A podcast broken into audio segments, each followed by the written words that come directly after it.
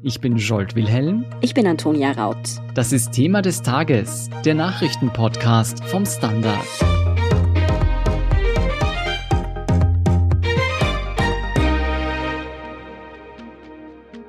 Es war ein wahres Datendesaster, das Standardjournalisten bei Corona-Tests in Wien aufdeckten.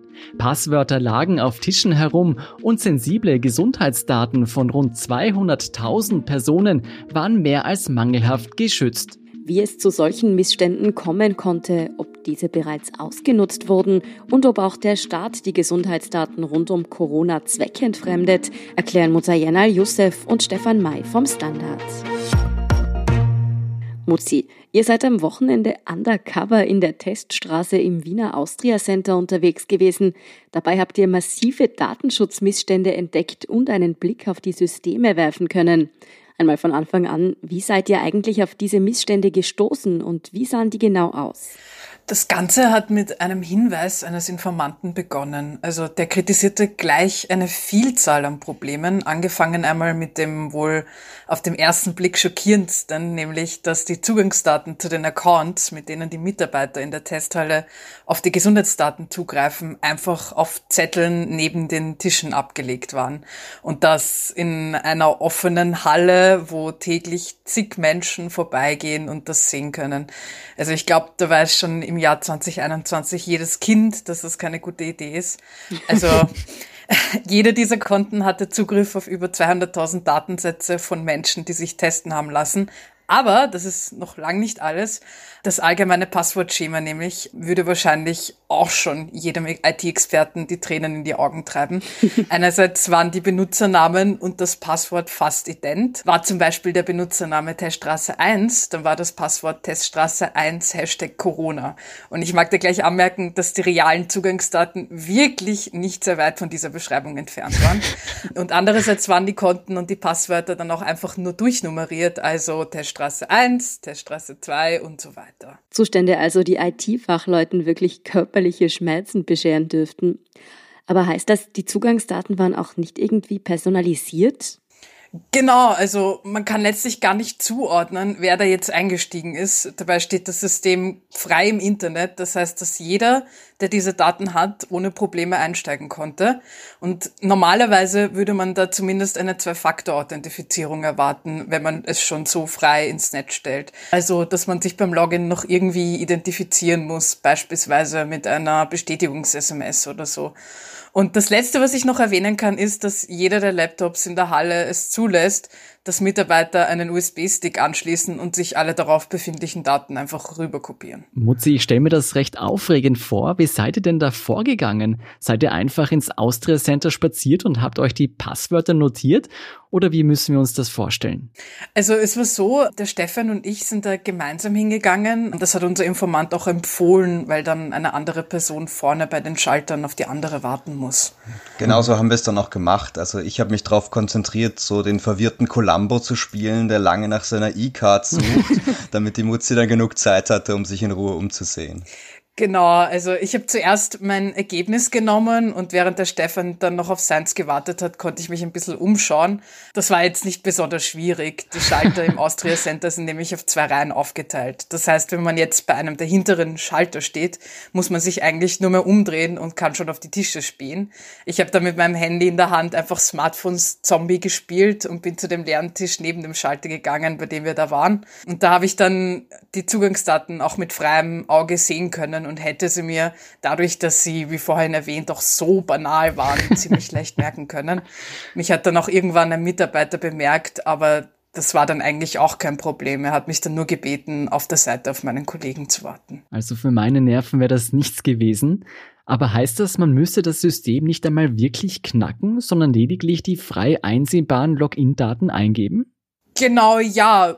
Ja, also eigentlich hat es einfach gereicht, wenn man es einfach abgelesen hat und wenn man es dann einfach im System eingibt. Ich meine, das Einzige, was man noch bräuchte, wäre der Login-Link zu dieser Web-App. Aber das steht ja auch auf diesen Bildschirmen drauf und da muss man sich jetzt auch nicht besonders viel Mühe machen, um zu schauen, wo man dahin muss. Welche Daten sind denn da eigentlich genau gespeichert? Viele von uns waren ja schon selbst im Austria Center testen. Was hättet ihr da alles über uns in Erfahrung bringen können? In dieser Web-App fanden sich all jene Daten, die du zur Anmeldung auch angeben musstest. Und das für alle Tests seit November des vergangenen Jahres. Also das waren dein Name, dein Geburtsdatum, die Sozialversicherungsnummer, die Adresse sowie entweder die Telefonnummer oder die E-Mail-Adresse, je nachdem, was man angegeben hat. Also ganz unterm Strich sehr sensible Daten. Mhm. Aber welche Gefahren stecken denn jetzt in einem derartigen Datenschutzproblem? Was könnte ein kriminelles, jetzt nicht einmal so super Hirn, muss man sagen, denn mit solchen Informationen anfangen? Da gibt's wirklich zig Dinge, die man machen kann. Also das beste Beispiel ist eines, das uns der Informant auch erzählt hat. Er meinte, dass es offenbar einmal einen Mitarbeiter gegeben hat, der die Daten genutzt habe, um eine Besucherin, die sich testen hatte lassen, zu belästigen. Also er hat dann einfach ihre Kontaktdaten rausgesucht und hat sie dann auch angeschrieben. Wir konnten das jetzt in dem konkreten Fall nicht verifizieren, aber nachdem es ja in Graz schon derartige Vorwürfe gegen einen Bundesheersoldaten gegeben hat, dürfte die allgemeine Problematik jetzt nicht unrealistisch sein. Aber das kann ja noch viel weiter gehen. Also gerade bei solch großen Datensätzen könnten sie etwa an Data Broker weitergegeben werden. Das sind Unternehmen, die ihr Geld dann damit verdienen, Nutzerdaten zu verkaufen. Oder im schlimmsten Fall könnte es zu einem Identitätsdiebstahl kommen. Also was mir jetzt auf die Schnelle einfiel, wäre, Antonia, ich glaube, du warst ja schon mal dort testen, oder? Genau, ich war dort schon. Genau, und wenn ich jetzt diese Daten von dir gestohlen hätte und merke, ah, du wohnst jetzt nicht unendlich weit weg von mir, könnte ich zum Beispiel bei irgendeinem Online-Shop Produkte auf Nachname, das heißt, dass ich erst im Nachhinein zahlen möchte, bestellen und angeben, dass sie die Pakete vor deiner Tür ablegen sollen. Das Tracking durch den Lieferanten habe ich dann aktiviert. Ich erfahre also, wann es zu dir geliefert wird. Und dann gehe ich dann kurz bevor das Paket kommt zu dir, hol mir das ab und verschwinde rasch wieder. Oder ich kann beim Arzt anrufen und mich als du ausgeben. Schließlich habe ich ja jetzt deine Sozialversicherungsnummer, deine Adresse und deinen Namen. Und das sind genug Infos, um dich dann vermeintlich zu verifizieren. Oh wow, ja, da steckt wirklich ziemlich viel Missbrauchspotenzial dahinter. Jetzt habt ihr bereits angesprochen, dass es eben einen Fall gegeben haben soll, nicht bestätigterweise, dass eine Frau von einem Mitarbeiter belästigt wurde. Gibt es denn auch bestätigte Fälle? Nein, aber ich meine, selbst wenn es eines gegeben hat, wäre es wahrscheinlich nicht gerade leicht nachzuvollziehen. Also die Stadt Wien hat zwar gesagt, dass sie Logfiles erstellen, also Dateien, in denen drinnen steht, wann es wo und von welcher IP-Adresse einen Zugriff gegeben hat. Und sie sagen auch, dass ihnen jetzt kein Missbrauch aufgefallen wäre, jetzt als Reaktion auf unseren Bericht.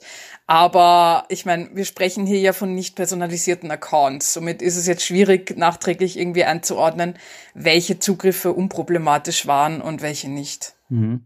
Nachdem du vorher aufgezählt hast, was man alles mit diesen Daten machen könnte, was habt ihr eigentlich mit diesen Informationen gemacht? Sie einfach zu veröffentlichen wäre ja geradezu eine Einladung für Kriminelle gewesen, oder? Also wir haben die Stadt Wien im Sinne einer verantwortungsvollen Offenlegung vorab konfrontiert und ihnen auch einige Empfehlungen zusammengeschrieben, wie sie vorgehen sollen, um die Daten mhm. zu schützen. Weil sonst hätten wir, wie du schon sagst, jeden Hacker dazu eingeladen, sich einmal an dem System auszuprobieren. Nachdem die Stadt zugesichert hat, dass einiges noch geändert wird, haben wir dann die Publikation unseres Berichts angepeilt. Und sind unsere Daten jetzt sicher? Sicherer auf jeden Fall. Also die Passwörter sind geändert worden. Auch wollen sie jetzt eine Zwei-Faktor-Authentifizierung einführen und die Accounts sollen nur mehr auf Daten zugreifen können, die einen Tag alt sind. Und ja, also die Mitarbeiter wurden auch darauf hingewiesen, dass die Passwörter vielleicht nicht am Arbeitsplatz vorliegen sollten. Aber das ginge eigentlich noch besser. Also zum Beispiel bleibt das System weiterhin im Internet, was durchaus kritikwürdig ist, da man eigentlich mhm. auch einfach nur die einzelnen Einrichtungen via IP-Adresse freischalten könnte. Weil so kann jetzt jeder, der im Netz unterwegs ist, die Login-Maske entdecken.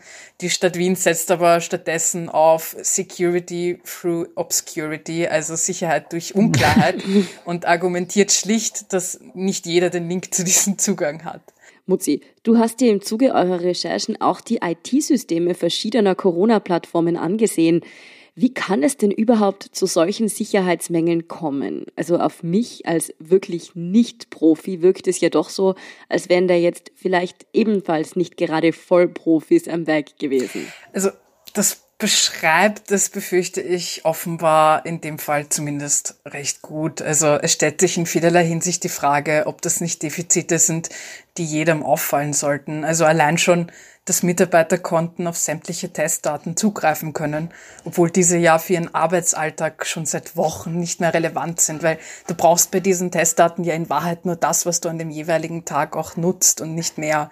Und eigentlich hätte es eine Datenschutzfolgeabschätzung geben müssen, wo man all diese Risiken schon im Vorfeld entdecken hätte müssen. Und meine Frage an die Stadt Wien, die ich gestern und noch heute wiederholt habe, nämlich ob wir so eine Datenschutzfolgeabschätzung sehen können und von wem sie durchgeführt wurde, blieb allerdings zumindest bis zu unserer Aufnahme jetzt unbeantwortet. Also das bedeutet, das, was Stefan und du jetzt auf eigene Faust gemacht habt als Recherche, hätte eigentlich die Stadt Wien selbst ausprobieren und abklären sollen, bevor so ein System überhaupt online geht? Eigentlich schon und eigentlich sind das ja auch alles Dinge, die jetzt nicht so unerwartet sind. Also ich meine, beim Umgang mit Daten sind das die Basics der Basics in Wahrheit. Ja, also keine so guten Noten, die der Stadt Wien da ausgestellt werden. Stefan, wie weitreichend ist denn dieses Problem? Sehen wir ähnliche Fälle auch in anderen Bundesländern oder im staatlichen Corona-Impfprogramm womöglich sogar? Also wie weitreichend es wirklich ist, können wir natürlich nicht wirklich wissen, weil wir natürlich nicht jeden Fall sehen. Aber was wir eigentlich erst Ende Jänner gesehen haben, war dieses Beispiel aus Salzburg, wo es einem Hacker gelungen ist, Daten von über 2000 Personen aus der Corona-Test-Anmeldeseite zu erbeuten. Auch da wurden Vor- und Nachname, Geburtsdatum, Telefonnummer, E-Mail-Adresse und Sozialversicherungsnummer erbeutet, sofern sie eingegeben wurden. Und dann gab es das Beispiel bei der Anmeldung für die Massentests Anfang Dezember letzten Jahres, wo Bürgerinnen und Bürger Daten gesehen haben, die ihnen eigentlich ursprünglich gar nicht gehört haben. Allgemein ist es auch so, dass die Portale für die Registrierung, für die Impfung Ländersache sind und dadurch halt alle sehr unterschiedlich gestaltet sind. Das ist jetzt per se kein Problem, aber sie werden halt dezentral entwickelt und es führt halt zu einer gewissen Uneinheitlichkeit. Zum Beispiel in Wien, wenn du dich anmeldest, hast du ein Portal inklusive eigenem Profil, das du im Nachhinein auch noch editieren kannst. In Niederösterreich hingegen meldest du dich an und kriegst dann eine Bestätigungsmail und wirst nachher informiert, wenn du für die Impfung in Frage kommst. In Vorarlberg hast du wieder die Möglichkeit, dich für ein Impf-Newsletter anzumelden, was du in den anderen Bundesländern nicht hast. Und auch die Zielgruppe, wer sich wann wo anmelden kann, ist halt jeweils eine andere in den Bundesländern. Und damit wir das was bedeutet das, wenn das nicht einheitlich ist? Welche Gefahren birgt das? Ja, es bedeutet konkret eigentlich jetzt auf unseren Fall jetzt auch bezogen, dass die IT-Sicherheit dadurch halt auch dezentralisiert ist und jeder halt so seine Sachen macht und es gibt keine zentrale Stelle, die das quasi behandeln könnte. Hm, ich nehme an, auch die Nachvollziehbarkeit wird schwieriger, wenn jeder sein eigenes Süppchen kocht. Jetzt mit dem 8. Februar müssen wir uns für manche Dienstleistungen, zum Beispiel Friseurbesuche, ja vorab testen lassen. Das bedeutet, dass die Teststraßen vermutlich noch gefragter sein werden als heute. Können wir den zuständigen Behörden nach all diesen Pannen noch vertrauen? Naja, also immerhin hat die Stadt Wien jetzt versprochen, die Fehler zu beheben, wie die Mutzi schon gut erläutert hat. Also es bleibt die Hoffnung, dass es hier ständig verbessert wird und sicherer wird. Aber wer dem nicht vertraut, der kann natürlich freilich auch privat beim Arzt oder in der Apotheke sich testen lassen. Nun sehen wir anhand vieler Corona-Demos weltweit, dass bei einigen das Vertrauen in den Staat während der Corona-Pandemie deutlich angekratzt wurde. Wenn wir vom Datenmissbrauch sprechen, sprechen wir meistens über Kriminelle. Aber nutzen auch Staaten selbst die Daten anders als für Test- und Impfzwecke vorgesehen? Also jetzt für Test- und Impfzwecke fiel mir jetzt kein Beispiel ein, aber grundsätzlich für Corona-Zwecke gibt es in Singapur das Beispiel, dass dort extrem umfassende Daten zentral gespeichert werden. Also wer da irgendwo an einen öffentlichen Ort geht, muss via Apps sein Kommen und Gehen registrieren und damit lassen sich dann auch Bewegungsprofile erstellen. Die dortige Regierung hat Zugriff auf diese Informationen. Die Bürger müssen in der Quarantäne regelmäßig Selfies erstellen und das via App dann auch zusenden lassen. Und auch in unserem Nachbarland, also in Deutschland, hat es zum Beispiel bei der Gastronomie-Registrierungspflicht die Kritik gegeben, dass diese zweckentfremdet wurde und zur Strafverfolgung genutzt. Und wie sieht es da in Österreich aus? Werden hier meine Daten auch zur Strafverfolgung beispielsweise eingesetzt? Also zumindest wäre das jetzt im Fall der Daten aus den Teststraßen oder der Gastronomieregistrierung nicht bekannt, nein. Aber allgemein sollte man ja beim Datensammeln deswegen immer den Fokus darauf legen, so wenige Informationen wie möglich zu sammeln, um eben so einem Missbrauch gleich vorzubeugen. Ja, auch wenn die Behörden in Österreich noch nicht so tiefe Einblicke in unser Privatleben haben wie jene in Singapur. Stefan, denkst du, beschleunigt die Corona-Pandemie die Entwicklung hin zu gläsernen Bürgern und Bürgerinnen? Na, an dieser Stelle muss man eigentlich ein bisschen nochmal eine Lanze für die Stop Corona App brechen, weil die eigentlich von Datenschützern geprüft und als gut befunden wurde aber wegen der etwas widersprüchlichen Aussagen, um es dezent zu formulieren, äh, zu diesem Thema herrscht halt wenig Vertrauen in der Bevölkerung, dass man die App überhaupt nutzt. Also die Nutzungszahlen halten sich ja sehr in Grenzen. Ein anderes Thema ist das, was schon im ersten Lockdown bekannt wurde, nämlich dass aggregierte und anonymisierte Daten für die Berechnung der Mobilität der Menschen genutzt werden. Aber das wurde eigentlich teils auch schon vor dem Coronavirus gemacht, um etwa zum Beispiel Verkehrs- oder Besucherströme zu berechnen, also für rein kommerzielle Zwecke eigentlich. Mhm. Aber allgemein sollte man jetzt sagen, spätestens nach Ende der Krise muss eigentlich evaluiert werden, was da passiert ist und wieder ein Fokus auf Datenschutz gelegt werden, aber am besten eigentlich noch davor, also jetzt. Gerade wenn es um Datenschutz oder Überwachung geht, muss unsere Regierung die genutzten Mittel regelmäßig auf ihre Verhältnismäßigkeit, besonders eben im Hinblick auf Grundrechte prüfen. Und das Problem dabei ist ja auch, dass es in Österreich zahlreiche Überwachungsmaßnahmen gibt, die über unterschiedlichste Gesetzesmaterien verteilt sind. Also von außen ist es jetzt sehr schwierig zu erfassen, welche Behörde jetzt worauf, mit welcher Rechtsgrundlage wann Zugriff hat. Also die türkis-grüne Koalition hat im Regierungsprogramm auch eine Überwachungsgesamtrechnung, also eine Evaluierung der Überwachungsmaßnahmen, die vom Staat genutzt werden, versprochen. Und eine derartige Evaluierung sollte aus meiner Sicht bald vorangebracht werden. Ich bin jedenfalls schon gespannt auf euren nächsten Columbo-Auftritt. Vielen Dank, Musayen Al-Youssef und Stefan May, für eure Recherchen. Dankeschön. Danke euch. Wir sind gleich zurück.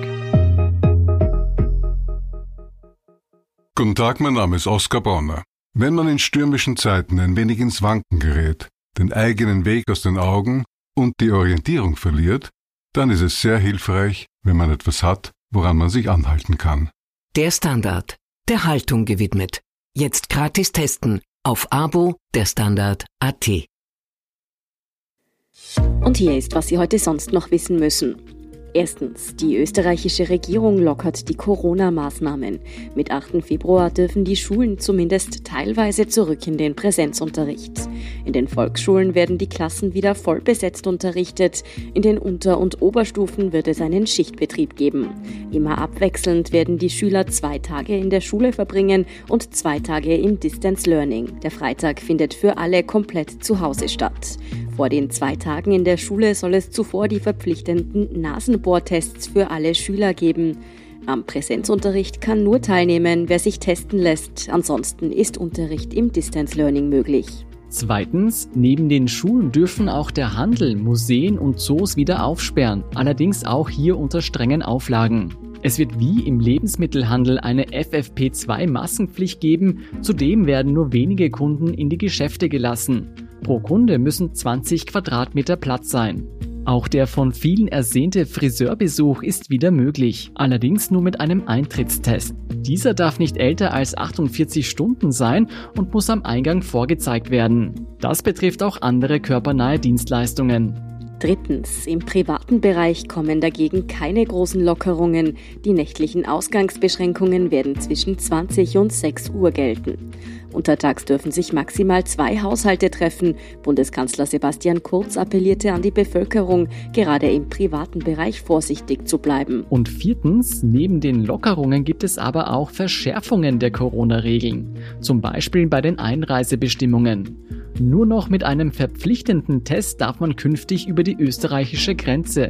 Außerdem werden die Strafen für Maskenverweigerer erhöht. Mehr dazu und die aktuellsten Informationen zum weiteren Weltgeschehen finden Sie wie immer auf derstandard.at. Um keine Folge von Thema des Tages zu verpassen, abonnieren Sie uns bei Apple Podcasts oder Spotify. Unterstützen können Sie uns mit einer 5-Sterne-Bewertung und vor allem indem Sie für den Standard zahlen. Alle Infos dazu finden Sie auf abo.derstandard.at und dst.at/supporter. Danke für Ihre Unterstützung. Ich bin Jolt Wilhelm. Ich bin Antonia Raut. Baba und bis zum nächsten Mal.